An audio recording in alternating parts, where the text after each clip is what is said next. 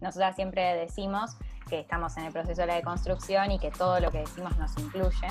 Hay que saber que nunca es tarde para pedir perdón. No Ocupa tu asiento, hermano, no te extiendas. te juro que yo no miento, no miento. No, yo te creo, Flo, no te preocupes. Pero O sea, la gente, las personas, no somos una ABC, por, por ningún lado donde lo veas. Que tengas miedo al, al que dirán o vergüenza del que dirán. Porque nos ves en combo. Somos, sí, venimos en combo, nos invitan a un lugar y vamos juntas, no, no podemos estar separadas. Y tenemos que promover las infancias libres y felices. vamos No, no, no. Eh, Somos todo eso que la imagen hegemónica no deja ver. Lo mejor es animarse primero a escuchar. Necesitamos la ESI, necesitamos educación sexual integral. Es una herramienta que permite vivir de forma consciente y libre la sexualidad de cada uno. Y, no hay lugar para estos otros cuerpos que no responden a eso.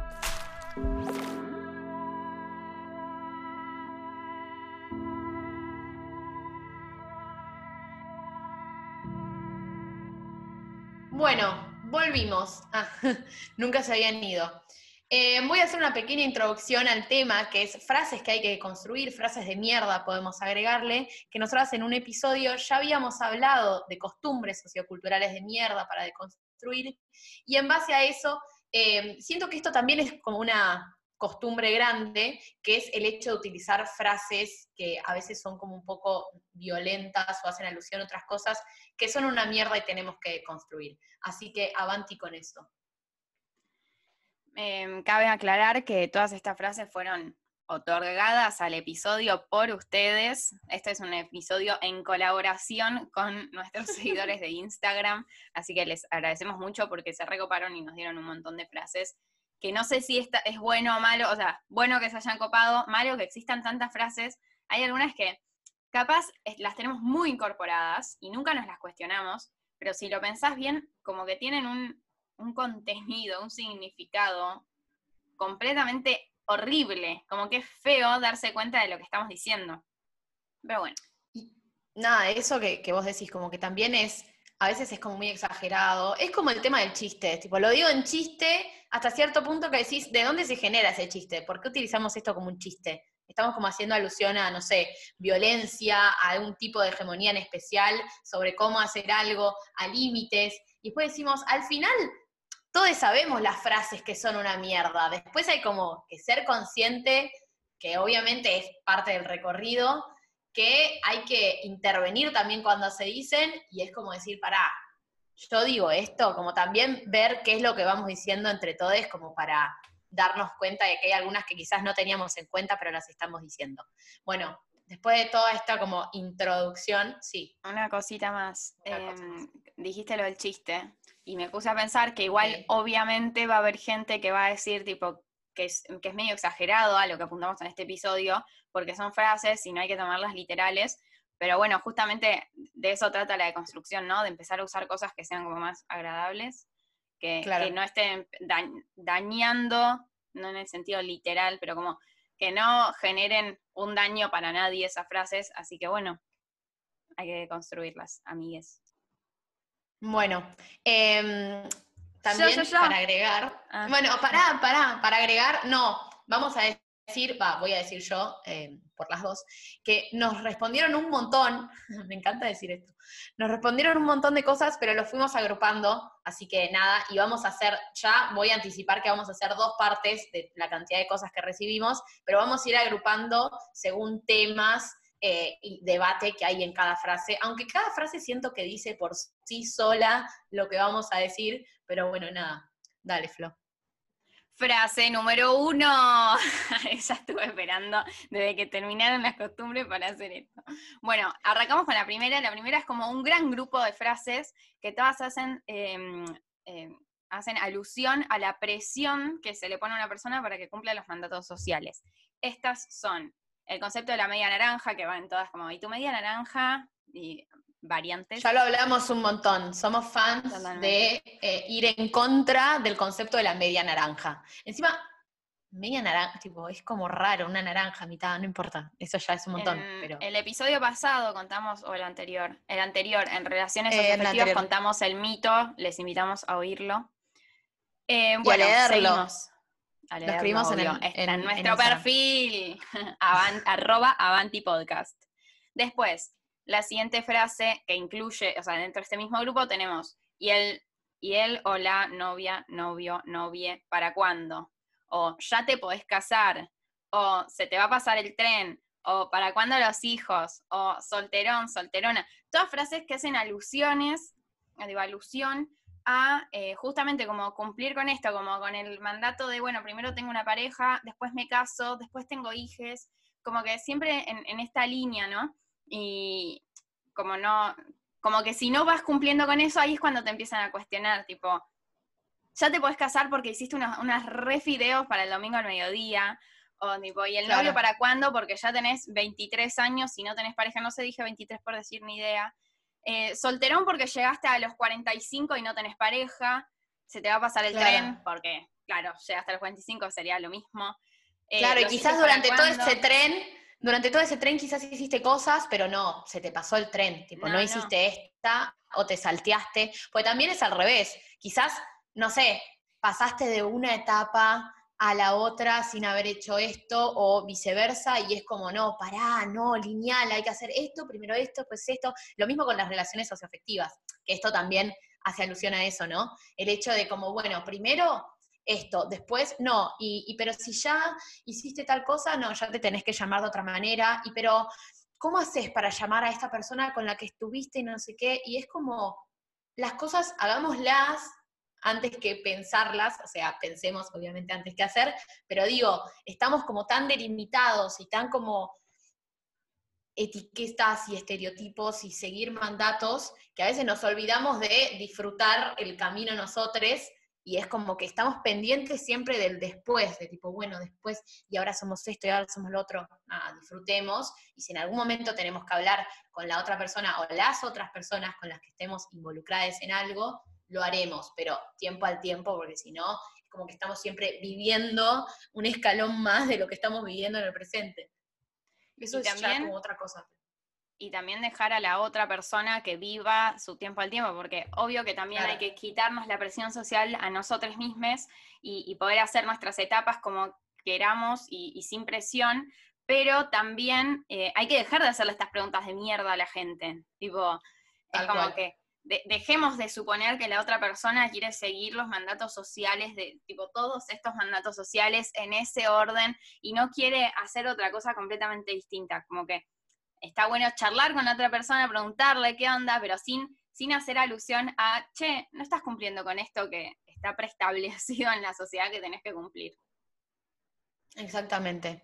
Así que yo creo que con eso eh, agotamos y lo hablamos bastante en los episodios anteriores. eh, el hecho del proyecto unilateral que socialmente está construido, que viste que todo es muy lineal en la vida, es como primero esto, después esto, después lo otro. Entonces lo tenemos tan, tan como inconscientemente metido en la cabeza que ya estamos pensando, estamos proyectando para eh, el hecho de que ya hablemos cuando tengamos hijos o cuando tenga hijos o cuando vos tengas hijos, que esa es la peor, porque quizás si uno lo dice es como, perfecto, querés, no querés, allá vos. Pero cuando te dicen, cuando tengas hijos vas a ver, y es como, quizás no, o sea, también son esos comentarios a futuro que uno no, que, que se siente quizás presionado antes de tiempo, miles de, an- miles de años antes de tiempo, eh, cuando en realidad quizás no sabe, está viviendo el presente. Así que seguimos con la segunda frase. Frase número dos. Me spoileaste que íbamos a pasar al número dos. Uh, perdón, perdón, no me acostumbro. Sacar la escopeta. Esta creo que igual la habías dicho vos en algún episodio, que era como demasiado violenta. Acá es como que hay cosas que cuando las lees, en serio, decís como, ¿cómo puede ser que utilicemos estas cosas? Es que para mí lo peor, creo, o sea, lo que más me molesta de esta frase es que es algo que hace un, un varón, padre o hermano, para con la hija, hermana, también puede ser nieta, supongo, Claro. pero es como una cuestión del varón hacia la mujer, que, es como ese, como ese poder que, que, tenés, obvio que es un chiste, jaja, re gracioso, pero hay como un significado detrás, ¿no? De tipo, como que, que no se le acerque nadie, ponele, ponele que lo diga a mi viejo, que no se me acerque nadie a mí, porque mi viejo lo va a salir a cagar a tiros. Ese sería el concepto. Claro, o nadie que yo, que yo no quiera, ¿entendés? Es como que tiene que pasar primero por una cierta aceptación antes que la de una misma. Una misma, una misma, lo que sea. Como que ahora esto siento que hace más referencia, eh, nada, a la mujer, ¿no? Em, el hecho de que un hombre, un hombre que está por encima tuyo, que te quiere cuidar, porque esto, nada, tiene todo eh, el, discurso detrás de no, yo te quiero cuidar, quiero lo mejor para vos, que no sé qué, pero al mismo tiempo te están metiendo alta presión, como sacar la escopeta, además, una presión más violenta imposible, ya como que vas diciendo como, uh, si le va a gustar, si no le va a gustar, siento que también a la hora de presentar a alguien a tu familia, hay encima que tenés una, como que siento que uno tiene una presión eh, por, por a ver si lo aceptan o no, es como horrible, es tipo, bueno, lo ideal sería no, tener que ir y tener en la cabeza algo que diga voy a sacar la escopeta eh, porque vengo con, un ser, ¿entendés? Es horrible. No, sí, es, es nefasto.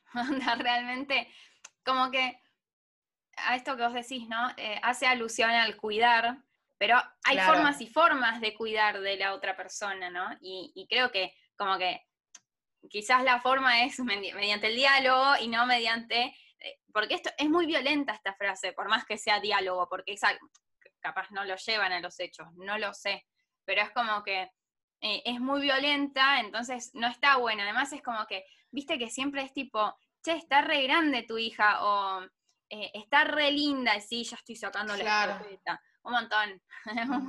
Muchísimo. No, es un montón. Encima, no, bueno, es eso, es eso el tema de la superioridad, de, que yo tengo que decidir, yo digo, es como, yo arreglo por vos con quién tenés que estar, con quién no.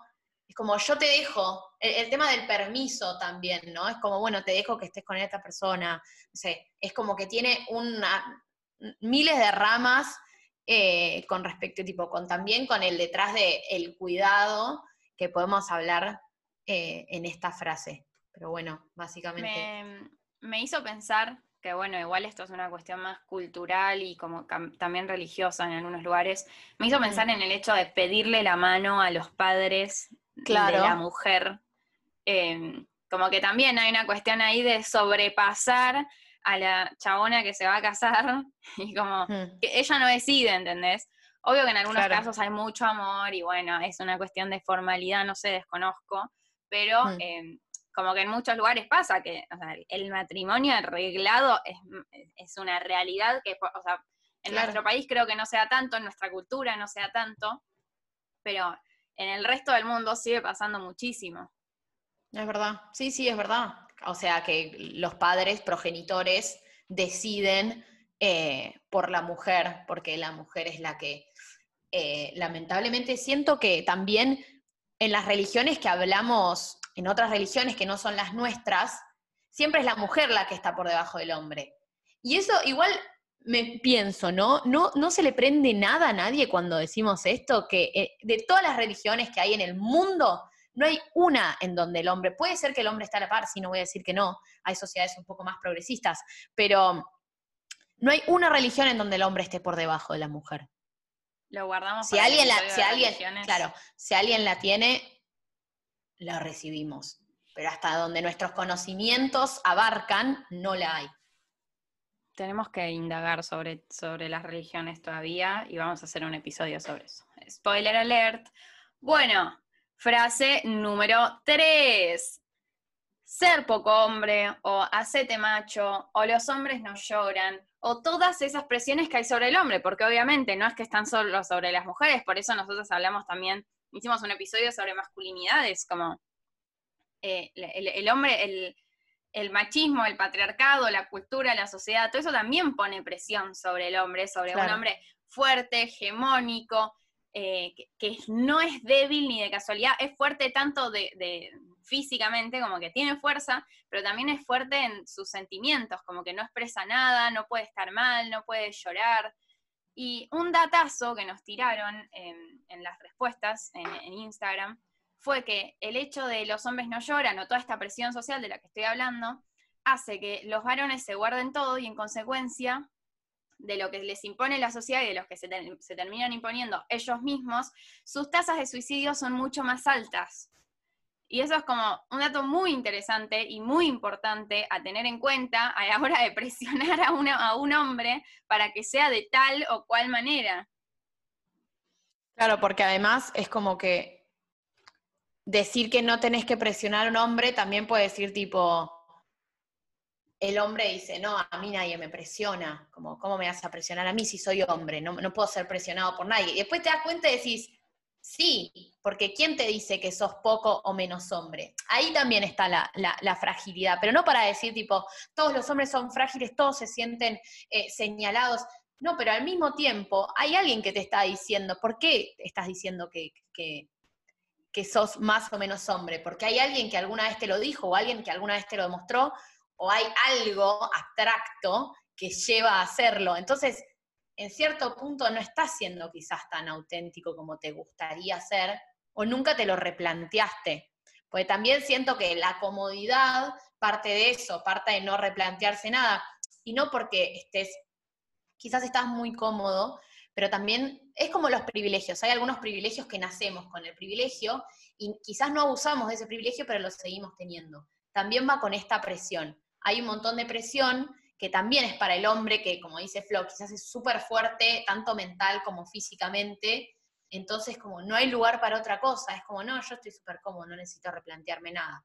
Y quizás sí, porque quizás hay un otro que no está cómodo, entonces poner las cosas sobre la mesa dada vuelta te puede cambiar un montón la perspectiva. Así que la presión y los temas que nosotros hablamos repercuten también para la gente que está dentro de un privilegio pero que tiene que darse cuenta que lo está, reconocerlo, porque va más allá de UNE también el tema de la presión.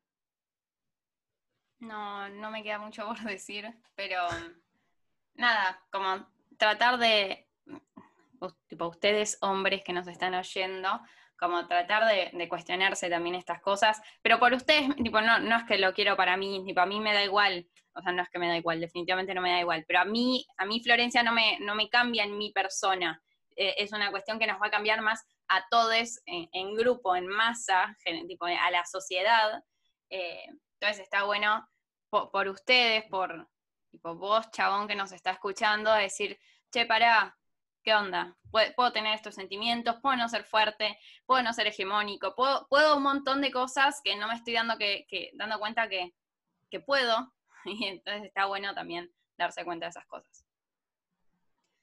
Ahora vamos a la frase de mierda número 4, ¿cuatro? 4, que está bastante relacionada con la 3. Está relacionada.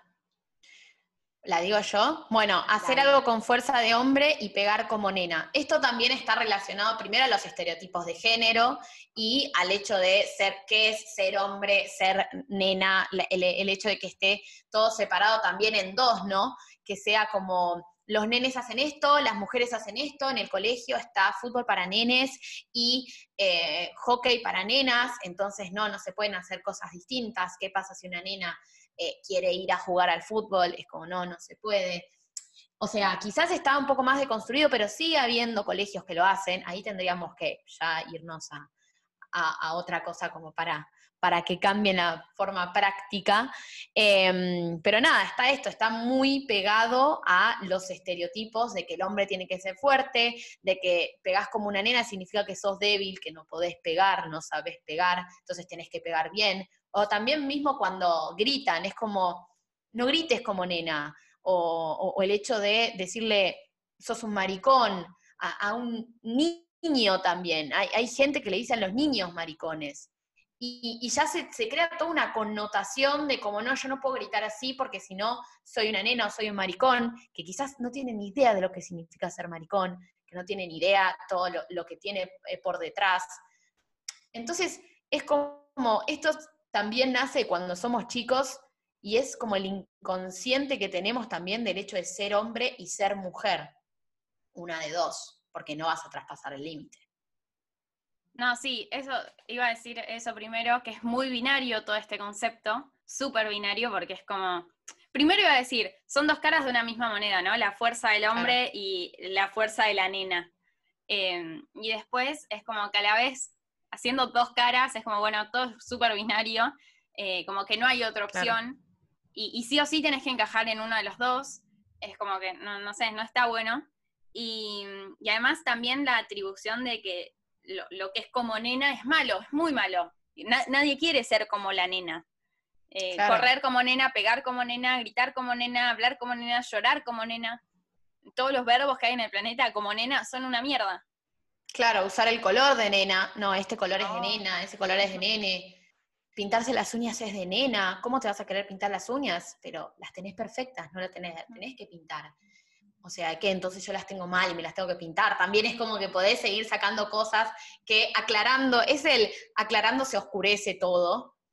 Eh, y forma parte también del hecho de, que la idea de la, de la, inocencia del niño también, ¿no? Y del querer infancias libres, pero después meterle todos estos conceptos y traer el mundo adulto lleno de prejuicios y lleno de eh, discriminación al mundo del niño.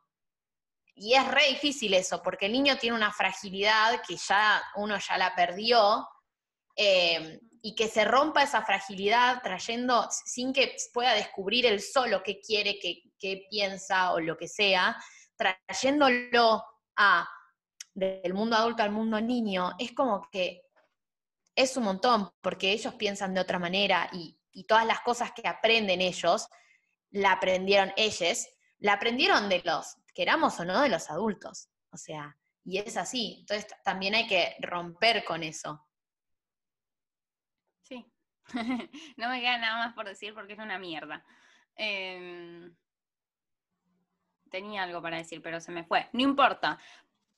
Frase número 5. Esta es horrible, la repitieron un montón.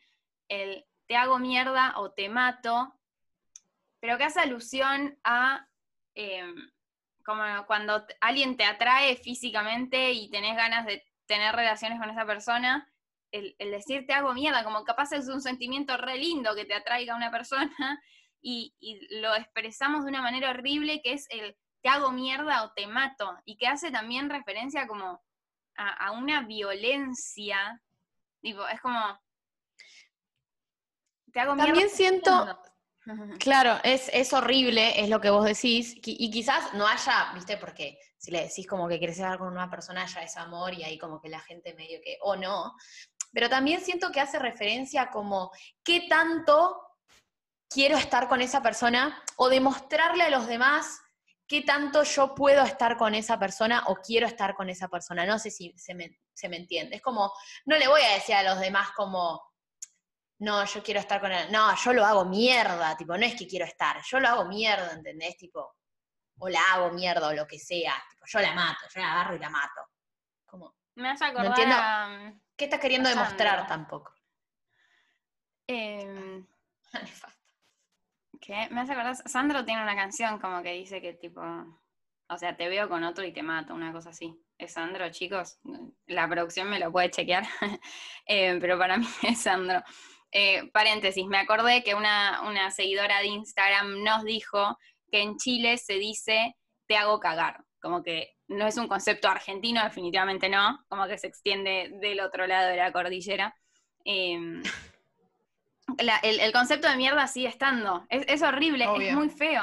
Además habla como de una, no voy a decir que es solo eh, del varón hacia la mujer, porque he escuchado, he dicho y he escuchado mujeres diciéndolo, Sí.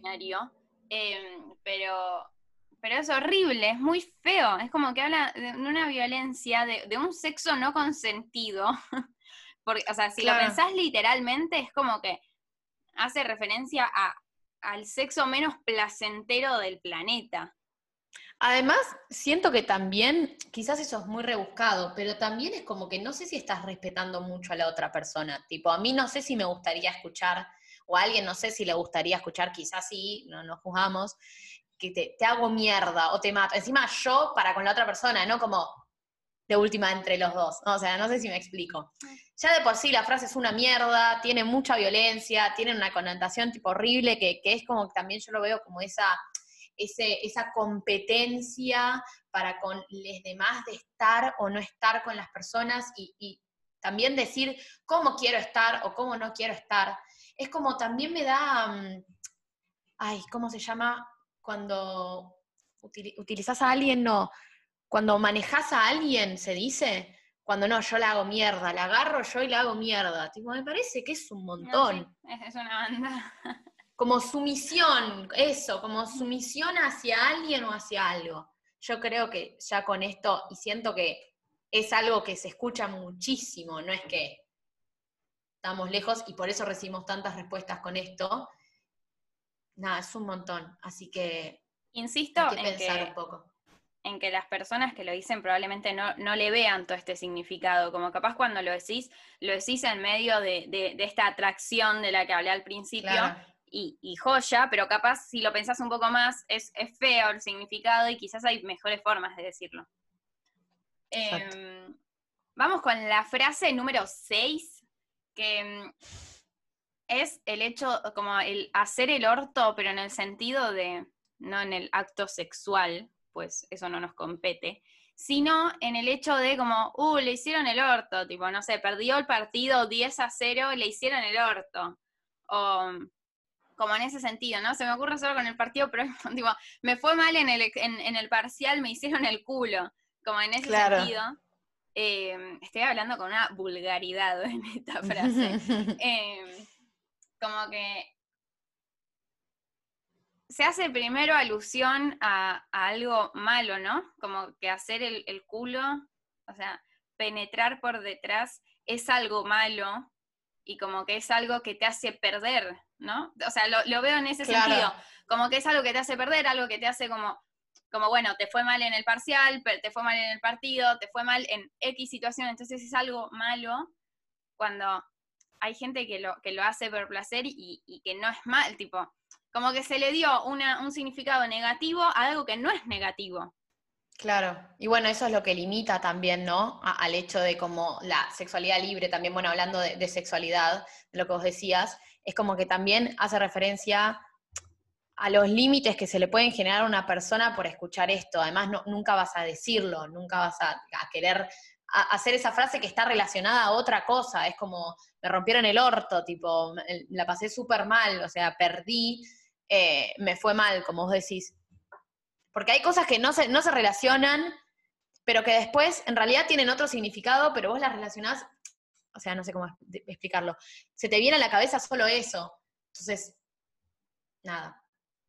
No hay mucho más que decir. Eh, no, me quedé pensando que también hay, eh, nombraste lo sexual y, y también en ese sentido es como que el varón, como lo difundido socialmente en las parejas cis hetero, es que, que la mujer podría hacerle la cola, o sea, penetrar, por, hablemos con propiedad, penetrar por el culo a una mujer, el hombre a una mujer. Pero, tipo, si vos, por, si seguimos, por ejemplo, a la licenciada Cecilia C., nos vamos a enterar que, que al varón, tipo, puede ser algo súper placentero para el varón, pero hay tantos prejuicios, porque justamente se usa como algo tan negativo en, en la frase, que el varón no se anima a eso, en, en términos generales, ¿no? No todo el En términos generales- además, no quiere decir que tampoco es como tenés que hacerlo o a todo el mundo le gustaría o como no, al revés, es que cada uno sienta lo que quiera hacer, que cada uno se limite a hacer lo que obviamente quiera, pero que no se limite en términos de, eh, de lo que pueden llegar a decir o de cómo se sentiría, porque también es como, no, bueno, pero si yo hago esto, soy entonces esta cosa, y si hago esto, me paso el límite y van a pensar que tal cosa, es como libremente, expresión, libertad sexual, libertad de, de, bueno, de eso, expresión de género. No hay nada que te diga qué sos a menos que vos te lo digas a vos misma. Entonces es como también tratar de como desarmar esas líneas, esas fronteras de si soy esto, ya estoy siendo otra cosa, la etiqueta de que si vos haces esto, ah, no, le, es como que no porque le gustan ambas cosas, es como que, qué sé yo, Sí, sí, sí. límite por todos lados. Y Bueno. tampoco es la presión de te tiene que gustar que te hagan esto. Pero bueno. No, que sí. hagas lo que quieras. Por pero eso. que- pero que no te limites, que no, que, o sea, si no querés esto está perfecto, pero no lo quieras porque no lo querés, no porque la sociedad dice o hace tal cosa. Claro. Vamos con la frase número 7. Voy. bueno, esta es una frase que a mí también me, me pone muy mal, pero bueno, eh, negro de mierda y que está relacionado el hecho de algo oscuro como malo o turbio o dudoso, porque siempre tenemos en la cabeza el hecho de que cuando mencionamos primero el negro de mierda, ¿no? Vamos, por partes. ¿Por qué lo usamos como insulto? ¿Por qué ponemos negro al principio de ese insulto? ¿Por qué hacemos una connotación totalmente arbitraria de que negro está mal? Porque también es súper discriminador, no solo hablando de, un color como si fuese malo, del tono de piel de una persona como si fuese malo, porque esto también lo utilizamos de manera cultural para una persona que tiene un nivel socioeconómico bajo y es horrible, porque no solo demuestra los privilegios que tiene UNE y la capacidad que tiene UNE de decir como negro de mierda, sino que atrás de todo eso, cuando decimos esta frase, ya se te van ocurriendo un montón de prejuicios para con esa persona. Entonces también es como, no le estás solo diciendo negro de mierda, porque quizás no le estás diciendo eh, todas las cosas que se te ocurren, vos estás como pensando, no, me, me está cagando o hizo algo mal pero ya como decir como negro de mierda, no sé, es un montón. ya, ni me sale explicarlo porque me parece que es un montón. Y también tener el hecho de que ahí empieza todo, todo bueno, todo, no solo los prejuicios, sino que la discriminación para, con las personas que tienen otro tipo de color de piel que el nuestro. Estaba pensando que mm, como que hay muchas frases que usan el negro como lo malo, tipo el trabajar en negro, el humor negro, ahora no se me ocurren más, pero hay un montón que tenemos re, como remetidas en nuestro día a día. Claro. Sí, eso, el humor negro también, es como, no, humor súper negro, o, claro, cuando algo es negro está mal, o qué sé yo, es como usar el, color también, y quizás nosotras porque no lo sufrimos, ¿no? Porque tenemos ese privilegio blanco, de no, blanco encima, eh, de, no padecer esto y que deberíamos de quizás también pasar el micrófono a quienes lo padecen, pero es lo que vimos también en diversidad, el hecho de tener un privilegio y por no tenerlo no darnos cuenta de lo que lastima eh, que te digan ciertas cosas, que te traten de cierta manera, o que la gente, ya de por sí que la gente no admita y no sea consciente de que tiene ese privilegio, que quizás no estás abusando de tu privilegio, pero no reconocerlo ya te dice algo de la sociedad que está mal y que hay una diversificación entre personas horrible y totalmente arbitraria. Entonces, nada, entender que, a veces esto que parece tan mínimo y que te sale así, que, decís, no, bueno, pero no me refería porque yo no tengo ningún tipo de problema con bla, bla, bla, bla, bla, que es el, nada, eh, es, esto de, de, tener como el prejuicio eh, que nace esta frase. Me perdí porque me parece como horrible lo que estoy diciendo, pero al mismo tiempo, cuanto más uno es explícito, creo que se entienden más las cosas. Es que además siento que, de esto podemos hablar un montón, de hecho deberíamos como conseguir un invitado que, que, nos, que nos dé cátedra sobre esto. Claro. Pero bueno, pasamos a la frase número 8. ya no sabemos contar. La frase número 8 no te da la cabeza. Em, siento que el no te da la cabeza es como, también es muy agresivo. Es como el te mato, te hago mierda, siento que el no te da la cabeza también es horrible por, por muchas cosas en general. Primero, el hecho de cuando una persona lo dice, sentir que sos superior. Y vos quizás no sentís que sos superior, pero a la persona que se lo decís, es como el insulto, es como un insulto normal. Quizás cuando lo decís, bueno, no, era un chiste, qué sé yo, perdón. Pero para la otra persona esto le puede perjudicar para toda la vida.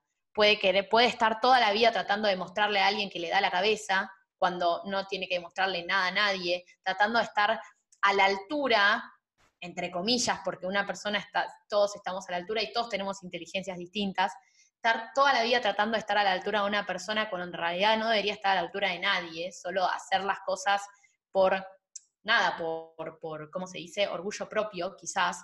Entonces, también hay que, hay que entender, primero que tenemos todas inteligencias distintas y ninguna es más que la otra, porque, porque nada, porque es así, y es muy, es muy verdad esto de tener inteligencias distintas es real, y que también esto es una forma agresiva de decirle a la otra persona o de hacerle creer algo a la otra persona cuando uno no se da cuenta de que, eh, de que necesita más que alguien para entender.